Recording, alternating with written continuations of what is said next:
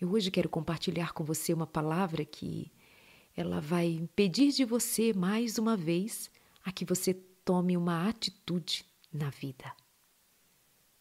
A gente não pode deixar que a vida corra sem que sejamos responsáveis por ela. Nós somos cooperadores de Deus. Nós somos cooperadores e cooperadoras do Senhor nosso Deus. Ele nos deu inteligências, ele nos deu habilidades, ele é Deus que conta comigo e com você para administrarmos a vida. Lembra que quando Deus fez Adão e sua mulher Eva, Deus deu a eles responsabilidades.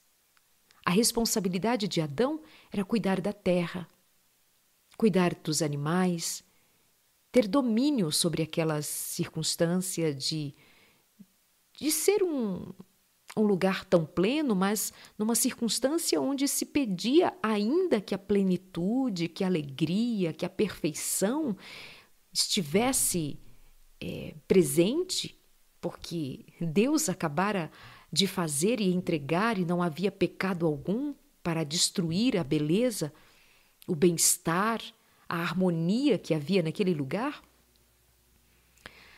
Mesmo assim, o Senhor deu responsabilidades. Adão deveria cuidar da terra, até porque Adão fora feita da terra, fora feito da terra, e agora ele foi posto para dominar sobre a terra, cuidar da terra, cuidar dos animais, dar nome aos animais. Ele tinha tarefas. Portanto, desde sempre, mesmo quando tudo estava pleno, quando não havia pecado, quando não havia destruição alguma, havia a responsabilidade, havia a, a necessidade de trabalho, de cuidado, de atenção. Eva, que fora feita do seu marido, Adão, quando Deus tira uma costela de Adão e faz aquela mulher, ele põe aquela mulher numa condição também de responsabilidade. Ela tinha a responsabilidade de ser adjutora, de ser ajudadora, de ser companheira, de ser parceira, portanto, de também estar ativamente ligada com a autorresponsabilidade de perceber, cuidar, agir, viver naquele ambiente em consonância com seu marido, em sintonia com seu marido, segundo o presente que Deus deu a cada um para o outro, ser companhia, ser agradável, ser bom, ser feliz, ser livre, ser alegre. Mas eles tinham responsabilidades. Nós precisamos sempre considerar que nós temos responsabilidades na vida. Nós precisamos nos autorresponsabilizar. Nós precisamos nos perceber agentes responsáveis por aquilo que nos vem à mão a ser feito. Nós temos responsabilidade com os nossos relacionamentos, com o nosso trabalho, com as nossas escolhas, com a nossa espiritualidade. Nós somos participantes ativos da vida. Nós não podemos imaginar que a vida vai nos entregar só porque nós desejamos o que quisermos e ela simplesmente providenciará. Nós não podemos também ser incautos e imaginar que Deus fará milagres sem que nós estejamos nos responsabilizando em fazer aquilo que é da nossa competência fazer. Você não espere que Deus faça milagres quando você fica deitado em berço esplêndido, esperando para ver no que vai dar. A menos que seja uma atitude de espera depois de você ter confiado em Deus, confiado a Deus aquilo que você não pode mais fazer depois que você tiver cumprido tudo que é da sua responsabilidade. Veja, ontem uma moça me disse assim: Darleide, ora pelo meu relacionamento. E eu disse: Claro, oro, que Deus abençoe esse relacionamento. Se vocês estiverem debaixo da graça, se vocês estiverem andando em obediência ao Senhor, se vocês estiverem andando tementes a Deus, Deus providenciará a bênção. Claro, vocês já estão sendo abençoados. E ela disse assim: está nas mãos de Deus. Eu disse: tá, tudo bem. Está nas mãos de Deus, a gente joga para Deus, mas quem beija na boca é você. Ou seja, nós jogamos para Deus, mas nós é que precisamos nos responsabilizar. Nós é que precisamos aqui promover o bem-estar, promover o que é necessário para fazer uma relação prosperar, para fazer a vida acontecer. Você não pode esperar que Deus te dê um diploma na faculdade, sendo que você não se levantou para fazer um vestibular, você não se levantou para estudar. Você não pode imaginar que Deus fará uma festa surpresa para você na sua formatura e você vai dizer: Olha, eu tenho um diploma nas mãos e eu nem frequentei a escola ou a faculdade.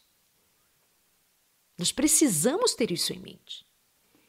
E eu vou trazer aqui uma história que é a história do rei Josias. Quando Josias assume o reinado lá em Israel, ele ainda era um garoto, mas um garoto temente a Deus. Um garoto que tinha o temor de Deus. Mas, desde os seus antepassados, seu avô, que as coisas não iam bem em Israel e as pessoas estavam num estado deplorável de idolatria, ele estava num estado deplorável. E quando Josias assume, num dado momento, o templo estava sendo reformado e na reforma do templo, um livro sagrado fora encontrado, era o livro de Deus. E então aquele livro fora lido, a lei de Deus fora lida na presença do rei. E ele se quebrantou quando ouviu as palavras do livro da lei de Deus. Ele se quebrantou, rasgou as suas vestes, reconheceu o pecado do povo, reconheceu a sua responsabilidade como rei e promoveu algo que veio a se estender de uma maneira maravilhosa para todo o povo. Ele mandou consultar a profetisa Ulda, ele quis saber o que Deus diria a respeito da sua própria condição, porque agora ele, como rei, mergulhado ou o povo mergulhado na idolatria, o que ele deveria fazer? Como Deus, que na lei anunciava juízo para os que o abandonaram, para os que os desprezaram e trocaram por postes ídolos, por Baal, por outros deuses, profanaram o templo. Então aquele homem rasga suas vestes, como quem dizendo: Estou rasgando a minha alma, Senhor. Eu quero a tua presença. Veja, essa é uma atitude que nós devamos considerar para nós. Rasgar a nossa alma diante do Senhor pedir perdão, pedir misericórdia, clamar a Deus por sua intervenção, mas se quebrantar. Clamar, esperar, chorar, desejar muito a manifestação de Deus, reconhecendo os seus pecados. Josias, quando ele rasga suas vestes, ele se quebranta, ele também está reconhecendo os seus pecados.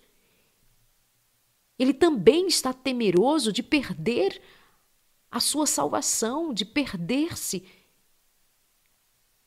você tem tido temor de perder o lugar que o Senhor te ofereceu na mesa ou à mesa? Você, você tem se dado conta de que, a depender da forma como você tem levado a vida, você pode estar desprezando sentar à mesa com o Senhor? O quanto você se quebranta, se entristece pelos seus próprios pecados? confesse-os um a um ao Senhor e tenha certeza que o Senhor te perdoa. Aquele homem recebe a resposta de Uda. Ela diz que o Senhor fará juízo aos que o desprezam, mas que o Senhor é misericordioso. E Josias vai permanecer. Então Josias é revigorado pela misericórdia do Senhor e ele propõe para todo o povo um encontro especial. Isso está no livro de Segundo Reis, capítulos 22 e 23. No 23, especialmente, diz que Josias mandou chamar as autoridades de Judá e de Jerusalém. Então o rei subiu ao templo do Senhor com os sacerdotes e os profetas diante de todo o povo e de Jerusalém dos mais simples aos mais importantes, leu para eles todo o livro da aliança, todo o livro da aliança. Não era como a gente faz de ir a um culto e ali tem uma horinha da palavra, um louvor e a gente vai embora. Não! O livro da lei inteirinho para todo o povo ouvir. Sabe o que muitas vezes está faltando aí na tua vida? Ouvir a palavra de Deus. Que bom que você vem aqui a esse encontro e que tem dado oportunidade para ouvir a palavra de Deus, mas o melhor de tudo é você ter tempo de se encontrar com a palavra de Deus, você comungar com a palavra de Deus, ler a Bíblia Sagrada, orar a que o Espírito Santo te dê entendimento sobre a palavra. Reavivamento, reforma de vida vem a partir da palavra de Deus. Não é a partir das suas sensações, não é a partir das suas vontades, não é a partir do que você acha, do que você pensa. Reavivamento na vida precisa acontecer por meio da palavra de Deus. É a palavra que santifica, é a palavra que edifica, é a palavra que transforma, é a palavra de Deus. Então aquele povo todo ouviu a leitura do livro da aliança. Aquele livro estava perdido dentro do templo, sabia? No capítulo anterior, diz que o livro fora achado dentro do templo. Se perdeu. O livro da lei de Deus, a, a palavra do Senhor, quando se perde, sobra uma vida de idolatria, uma vida de auto-adoração. Só se importa com o próprio eu, só pensa em si mesmo, não se importa com o outro, não perdoa, não ama, não se importa mesmo palavra de Deus estava perdida e o povo estava perdido. Todas as vezes que a palavra de Deus se perde, o povo se perde. Todas as vezes que a sabedoria do Senhor falta, o povo se perde. Todas as vezes que faltar o conhecimento da vontade de Deus, você estará perdido. Especialmente quando há um conhecimento prévio e se abandona. Porque o povo de Israel conhecia a palavra, conhecia o Senhor, sabia que o Senhor tinha tirado seus antepassados do Egito com forte mão, com poderes extraordinários nunca visto sobre a terra. O mar se abrir, ninguém nunca tinha visto o mar se abrir. O Senhor fez coisas maravilhosas diante dos olhos dos seus antepassados, eles agora já haviam esquecido de quem era o Senhor? O templo estava reformado, sendo reformado, mas porque durante muito tempo ele tinha sido desprezado. Nas brigas, nas guerras, nas intrigas, na apostasia, no afastamento do Senhor, adorando outros deuses, abandonando ao Deus Todo-Poderoso o Criador dos céus e da terra sendo trocados por outros deuses. Como os povos vizinhos eram pagãos, o povo de Israel se tornou pagão também. E durante muito tempo o povo andou em apostasia e a palavra estava onde? Perdida. Onde? Dentro do templo. E onde que a palavra de Deus tem se perdido hoje? Também aí dentro da sua casa está perdida? Dentro da sua casa a palavra de Deus está perdida? Não se conhece o assim diz o Senhor? Não se conhece a vontade de Deus para o seu casamento, para a educação dos seus filhos, para a vida, para os seus negócios? Se, se não conhece a vontade de Deus, você está seguindo a vontade de quem? Está seguindo o caminho de quem? Está indo em que direção? Segundo os seus desejos, suas vontades, o seu achismo? Esse é o risco que nós corremos, especialmente quando nós perdemos de vista a palavra de Deus. Então aqueles todos ouviram a lei outra vez, já que o livro fora recuperado de dentro do templo. Já que o livro fora achado, leram para o rei, o rei se converte, converte-se não que ele fosse um apóstata, mas ele, ele não estava se dando conta. E quando a palavra veio, abriu seus olhos, ele se quebrantou e agora ele chama o povo para o quebrantamento, para o reavivamento, porque começa assim, começa por um.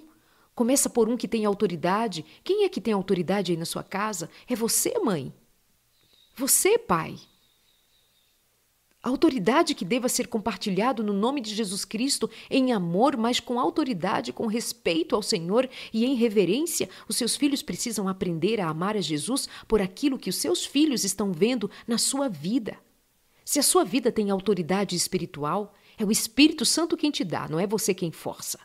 É o conhecimento da palavra de Deus que liberta a você mesmo para uma vida de, de testemunho a respeito do poder de Deus. Em amor, em santidade, em bondade, misericórdia, mansidão, domínio próprio. Mas começa com você.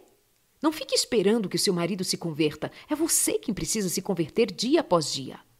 Não fique esperando que a sua mulher se converta. É você quem precisa ser transformado todos os dias pelo Espírito Santo. Não fique esperando que os seus filhos deem frutos do Espírito se não há frutos do Espírito em você. Não fique imaginando que os outros vão mudar, que a vida dos outros será reformada. Não fique esperando que aconteça na vida dos outros. Primeiro precisa acontecer na sua. Primeiro é você quem precisa se converter. Preciso é você se dar conta de se quebrantar na presença de Deus e de clamar a Deus. E aí, fazendo valer aquilo que o Senhor te tem dado, você será agente de levar outros a mudar também, porque o Senhor te alcançou primeiro. Assim foi com Josias. Em tempos de apostasia, ele tinha autoridade como rei e chamou aos seus para que ouvissem a palavra.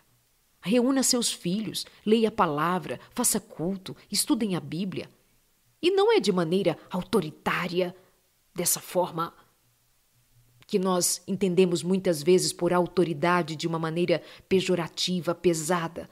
Mas quando se trata de autoridade espiritual, a autoridade espiritual vem de uma maneira que faz com que essa autoridade seja poderosa, não pela força da palavra, mas em espírito. Nós podemos nos mover na família sendo um cheiro agradável de Cristo, sendo o perfume de Cristo, sendo autoridade em Cristo, mas com esse perfume agradável que atrai outros para Jesus Cristo. Então o rei, depois que leu a palavra, depois que o povo fez aliança, depois que o povo disse assim: sim, nós, nós nos comprometemos com esta aliança, nós vamos nos voltar para Deus, Sim, nós vamos abandonar essa vida que temos levado até aqui e nós nos entregamos ao Senhor hoje outra vez. E diz exatamente assim: Comprometeram-se a obedecer ao Senhor e a cumprir os seus mandamentos, preceitos e decretos de todo o coração e de toda a alma. Não é só uma ideia, é inteiramente prático. É inteiramente real. Quando nós nos convertemos, os frutos da conversão precisam ser vistos, praticados, experimentados a partir de uma decisão. Hoje eu decido amar a Deus sobre todas as coisas. Hoje eu decido me entregar a Deus. Hoje. Hoje eu decido fazer o bem. Hoje eu decido ser mais gentil. Hoje eu decido perdoar, hoje eu decido amar, hoje eu decido fazer para a honra e para a glória de Deus aquilo que Jesus Cristo espera e promove em mim pela ação do Espírito de Cristo que habita em mim. Mas hoje eu decido fazer aquilo que o Espírito Santo me move a fazer. Intencionalmente, desejando, agindo, praticando, vivendo para a glória de Deus, confessando pecados, abandonando pecados, servindo a Deus de verdade. Veja, é tão prático que na continuidade aqui da história de Josias, ele vai dizer que em seguida à decisão tomada, ao voto que todos fizeram de seguir a Deus, em seguida o rei deu ordens ao sumo sacerdote aos sacerdotes auxiliares e aos guardas das portas do templo para que removessem do templo do Senhor todos os utensílios usados para o culto a Baal. Havia utensílios de adoração a Baal dentro do templo. dentro do templo que fora levantado para que ali se oferecesse adoração exclusiva ao Deus de Israel, agora lá dentro. As pessoas já tinham levado para dentro do templo do Deus Todo-Poderoso utensílios de adoração ao Deus Baal. Dentro do templo havia agora paganismo. Dentro da casa de Deus havia agora paganismo. E a atitude prática do rei foi tirar de dentro do templo do Senhor os objetos que haviam sido consagrados para Baal. O nosso desafio hoje, portanto, em nome de Jesus Cristo, é dar conta, ter a responsabilidade de investigar a própria vida e ver se em nós que tem aparência de templo de Deus, que tem aparência de cristão, que tem aparência de temer a Deus, de conhecer a Deus. Será que de fato o conhecemos? Será que de fato temos sido templo sagrado do Senhor? Ou temos como aqueles, naqueles dias, afastando-se do Senhor, trazendo para dentro do templo do Senhor vasos, utensílios de Baal? O que o seu coração guarda pertence ao Espírito de Deus ou ao Espírito de Baal? O que a sua mente guarda é do Espírito de Deus ou do Espírito de Baal? Sua vida prática, suas atitudes, seu dia a dia tem sido testemunho a respeito de Cristo ou de Baal? Aquilo que você ajunta para a sua vida testemunha a respeito do Deus poderoso, o Senhor nosso Criador e mantenedor, o Deus dos céus e da terra? Ou nós temos alguma coisa na vida que tem dado oportunidade a ser um altar erguido para Baal? Quais são os utensílios que hoje, tendo você reconhecido a Jesus Cristo como Senhor e Salvador, precisa considerar se a sua vida tem, de fato, sido uma vida que corresponde a uma vida cristã. Suas palavras, suas atitudes, seus pensamentos, seus sentimentos, suas relações, nós precisamos investigar para que, em se encontrando aqui algum utensílio de Baal, nós possamos quebrá-los. O que o rei mandou fazer foi assim, ó. Em seguida, o rei deu ordens ao sumo sacerdote, chamado Ilquias, inclusive, aos sacerdotes auxiliares, aos guardas das portas do templo, para que tomassem ou removessem, tirassem do dentro do templo do templo do Senhor, não era qualquer templo, não, era do Senhor. Todos os utensílios usados para Baal e mandou queimar fora tudo. E o restante do capítulo 23 do livro de Segundo Reis nos vai contando tudo que o, que o rei mandou fazer para destruir. Mandou destruir os postes ídolos, derrubar aqueles lugares de adoração que estavam espalhados sobre os montes, mandou fazer uma grande reforma em Israel e o povo se voltou para Deus, o povo se converteu e foi uma bênção. Ele instituiu a Páscoa, que já há muito tempo não era celebrada, agora foi celebrada uma linda Páscoa, porque o povo voltou-se para o Senhor. Mas voltar para o Senhor requer que nós tenhamos atitude prática de lançar fora da nossa vida aquilo que impede a verdadeira adoração. Jogar fora aquilo que nós temos guardado na alma e que sabemos bem ser vasos de Baal Tem gente que guarda vasos de Baal como se fossem objetos de estimação, mesmo sabendo que são pecados. Quais são os pecados que você tem acariciado? Quais são os pecados que você tem guardado na alma? Quais são os pecados, as lembranças, as memórias, as atitudes? Quais são os vícios? Quais são as palavras, quais são as maldições que você permite que estejam presentes na sua vida? Quais são os utensílios de Baal que você tem guardado em sua vida e em sua casa? Quais são os vasos de Baal que você guarda em sua casa? Tem altar de Baal no seu celular, no seu tablet, no seu computador? Tem imoralidade, tem perversão? O que você guarda na sua casa? Tem vasos de Baal aí na sua casa? Tem vasos de Baal no quarto? Tem vasos de Baal na dispensa? Tem vasos de Baal na sua geladeira? Tem vasos de Baal? Olha nos cantinhos da sua casa. Tem vasos de Baal aí? Ou tem altar ao Senhor Deus Todo-Poderoso, Criador dos céus e da terra, o Deus único e verdadeiro, o Deus que nos mantém, que nos guarda, o Deus que nos criou e nos tem em grande conta porque nos deu Jesus Cristo como Senhor e Salvador.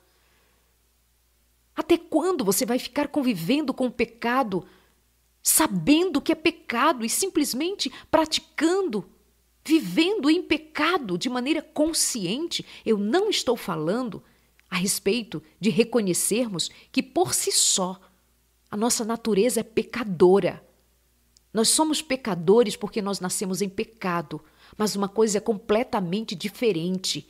É nós termos sido achados por Jesus Cristo, salvos por Jesus Cristo, termos entendimento da vontade de Deus, saber que somos templo do Espírito de Deus, mas ainda assim, sabedores de que nós fizemos uma aliança com Deus, uma hora quebrarmos esta aliança, como este povo fez, quebra a aliança e vai atrás de outros deuses e se tornam adoradores de Baal dentro do templo. Aquele templo foi consagrado ao Senhor. Não deveria ter adoração a Baal ali dentro por aqueles que outra hora os seus pais, os seus antepassados e toda a história dos patriarcas e dos profetas, até ali, eles se tornaram adoradores de Satanás, adoradores de deuses pagãos, repetindo os que os aquilo que os pagãos faziam, repetindo os costumes, as práticas, as imoralidades, a idolatria. E se tem uma coisa que o Senhor abomina, é a idolatria. Que deem a outro Deus o lugar que é do Deus Criador, porque Ele é o Criador. Nós somos criaturas de Deus. Nós somos filhos de Deus.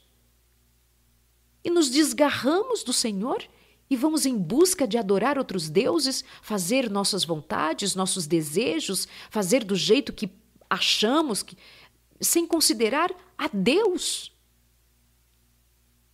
cometemos pecados conscientemente e rimos e dizemos: ah, é assim, é pecado mesmo, mas eu gosto. Ah, eu gosto. Eu gosto desse pecado. Eu sei que é pecado, mas eu faço. Já ouviu isso? Eu sei que é pecado, mas é assim mesmo. E dá risada.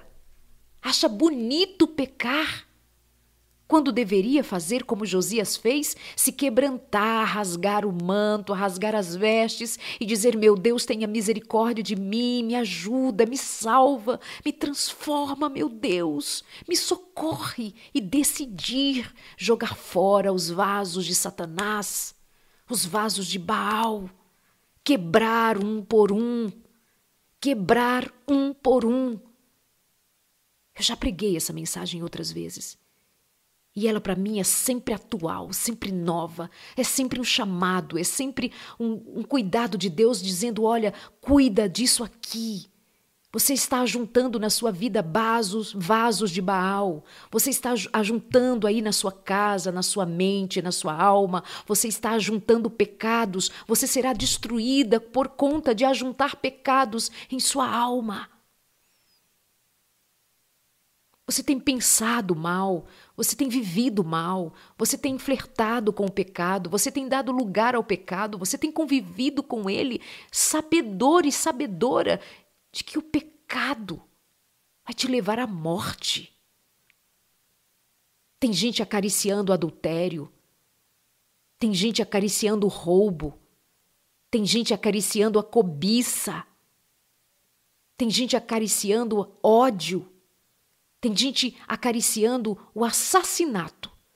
Não, Darlene, eu nunca matei ninguém. Tá, tudo bem que aqui não tenha talvez nenhum assassino, mas a palavra de Deus diz: Jesus Cristo disse que o mandamento diz não matarás, mas quando nós odiamos o nosso irmão, nós somos assassinos. Tem vasos de ódio, vasos de raiva sendo guardados, você sabe que é pecado. Mas você se mantém nesse ódio, nessa mágoa, não libera perdão, não progride, não avança na vida, porque tem gasto toda a sua vida adorando a Baal em lugar de adorar ao Deus Todo-Poderoso.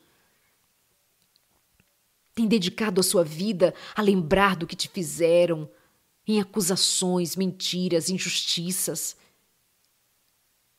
Por favor, hoje é dia de reavivamento e reforma.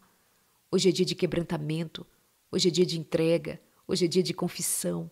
Hoje é dia de receber a Jesus Cristo como Senhor e Salvador da tua vida. E hoje é dia de quebrar vasos de maldição. Quebre os vasos de maldição que você tem guardado. Quebre um por um. Vá à presença de Jesus Cristo e diga: Senhor, eu vim te trazer os vasos malditos que eu tenho guardado até hoje. Raiva do meu pai, raiva da minha mãe, raiva de quem me fez isto ou aquilo, eu vim te trazer. Eu vim te trazer a mágoa que eu tenho de fulano, ciclano. E diz, Senhor, eu vim te trazer este vaso de maldição e eu decido quebrá-lo hoje, em nome de Jesus Cristo, pelo poder do Espírito Santo. Senhor, hoje eu venho à tua presença confessar o meu pecado e eu o abandono hoje aqui como vaso de maldição e eu quebro um por um em nome de Jesus Cristo para que eu seja livre e para que eu possa te adorar em espírito e em verdade. Eu vim te trazer o vaso de mentira que eu tenho guardado na minha vida. Eu tenho mentido, eu tenho vivido duas vidas, eu tenho vivido de duas caras, eu tenho vivido uma vida de ficção para os outros, mas eu sei que aqui dentro tem podridão. Vai lá, quebra esse vaso de maldição e diz: Senhor, eu quero a cura, eu quero vida nova, eu quero recomeço, eu quero adoração de verdade. Queridos, lembre-se que nós estamos falando de algo que acontecia dentro do templo de Deus. O Deus Altíssimo foi trocado por Baal porque aquelas pessoas foram trazendo para dentro do templo vasos de adoração, utensílios, objetos de adoração para Baal, para Satanás, para Satanás. Baal é a representação do diabo. Quando nós, isso é a palavra quem diz, quando nós pecamos, porque simplesmente gostamos e nós nos mantemos numa vida de pecado, conscientemente sabendo que aquilo é pecado. Nós estamos adorando em lugar de a Deus, o nosso Senhor? Nós estamos fazendo de Baal, do diabo, o nosso Senhor, porque ele tem autoridade sobre nós. Veja, quando Moisés morreu, o Senhor não o deixou entrar em Canaã.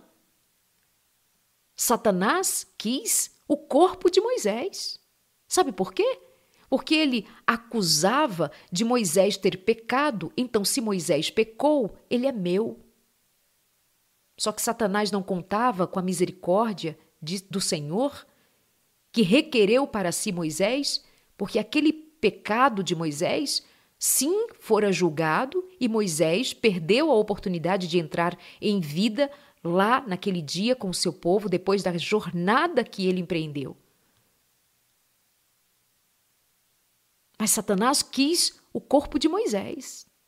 Porque quando eu e você pecamos, sabedores de que nós estamos em pecado, ou seja, nós estamos em aberta desobediência, aberto confronto com o Senhor, Satanás requer a nós como propriedade dele. Você é meu, porque você é um adorador meu. Como assim eu sou um adorador de Baal? Como assim eu adoro ao diabo? Quando eu faço as obras que Satanás faz. Quando eu vivo uma experiência que dá lugar a Satanás ver em mim uma adoradora de, dele próprio, um reflexo de quem ele é. Eu sei que é duro, eu sei que é pesado, mas essa é a realidade. Que o Senhor nosso Deus, que com a misericórdia que teve com Moisés, tenha misericórdia de nós. Apenas lembre-se que a vida de Moisés foi uma vida digna. Foi uma vida digna. Errou, pecou, foi advertido, o Senhor o repreendeu duramente, mas o Senhor não desprezou a experiência de uma vida inteira daquele homem que o serviu e o requereu para si e o tomou para si e o ressuscitou.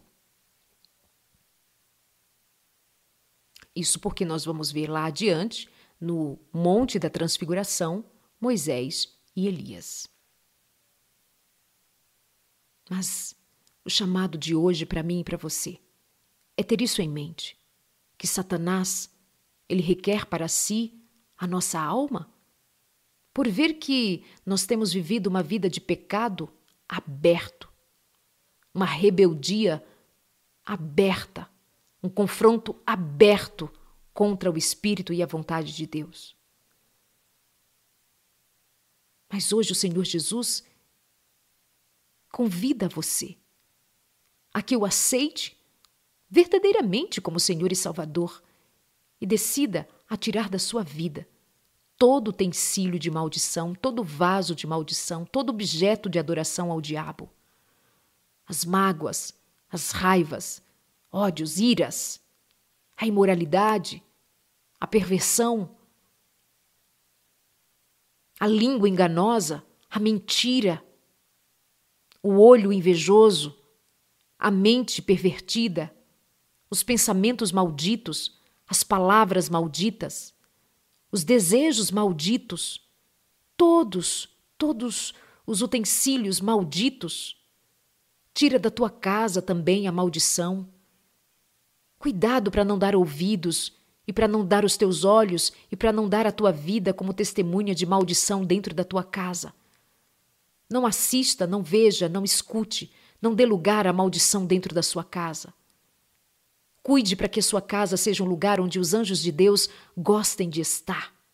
Que o Espírito de Deus se derrame e faça com que haja ambiente de céu, ambiente de paz, ambiente de unidade, de amor, de alegria, de contentamento, de diversão, contudo sem nunca se esquecer de que o Senhor é hóspede na sua casa.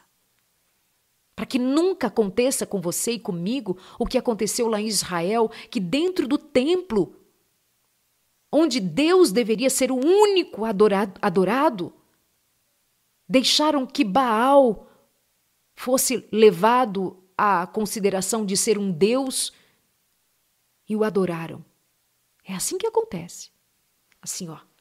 Primeiro a palavra se perde, se perde o temor, abre-se portas para Baal entrar, tornamos-nos adoradores de Baal, então nós nos afastamos inteiramente do Senhor e assim nós perdemos, perdemos o lugar para o qual o Senhor nos chamou, o lugar de sermos testemunhas viva ou vivas de que Deus é Deus e que não divide a sua glória com ninguém.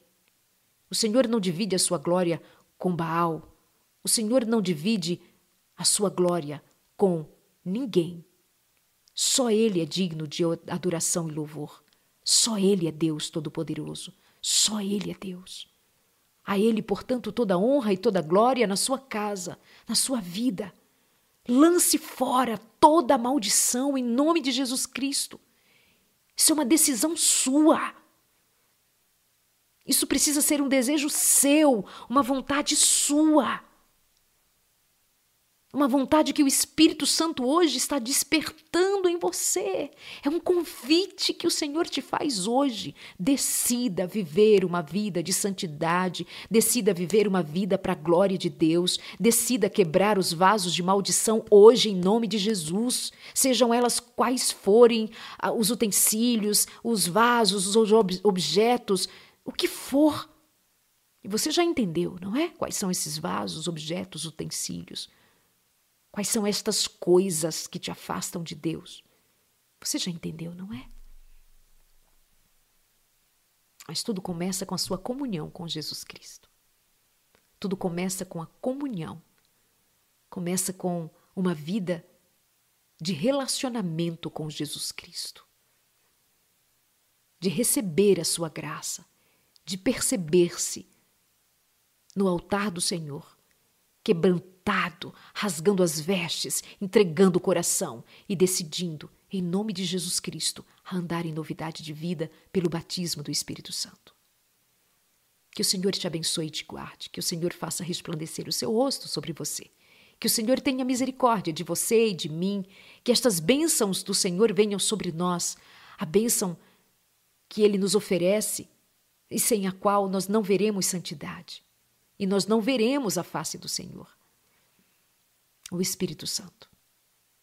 Deus te abençoe. Tenha um ótimo dia. Que você agora aproveite e peça a Deus misericórdia. E faça você a decisão de andar em novidade de vida, volto a dizer, pelo poder do Espírito Santo. Pai querido, Pai querido, ajuda-nos, socorre-nos, livra-nos dos poderes de Baal. Livra-nos, Senhor, das, das investidas de Satanás. Livra-nos, meu Deus. Reaviva a nossa fé, reaviva a nossa história, reaviva-nos, Senhor, nessa jornada. Levanta-nos, faze de nós adoradores teus.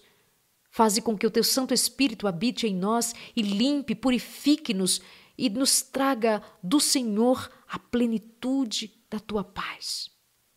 Assim como aquele templo foi limpo de todos os utensílios de Baal, purifica também aqui a nossa vida, a nossa alma. Purifica-nos, meu Deus. Purifica a nossa mente, purifica nossos pensamentos, purifica nossos sentimentos, purifica a nossa casa, purifica, Senhor, a todos os que moram nesta casa. Purifica, Senhor. Santifica, Senhor. Unge-nos, meu Deus. Unge-nos com o Espírito. Em nome de Jesus Cristo, nosso amado Salvador. Amém. Deus abençoe. Bom dia.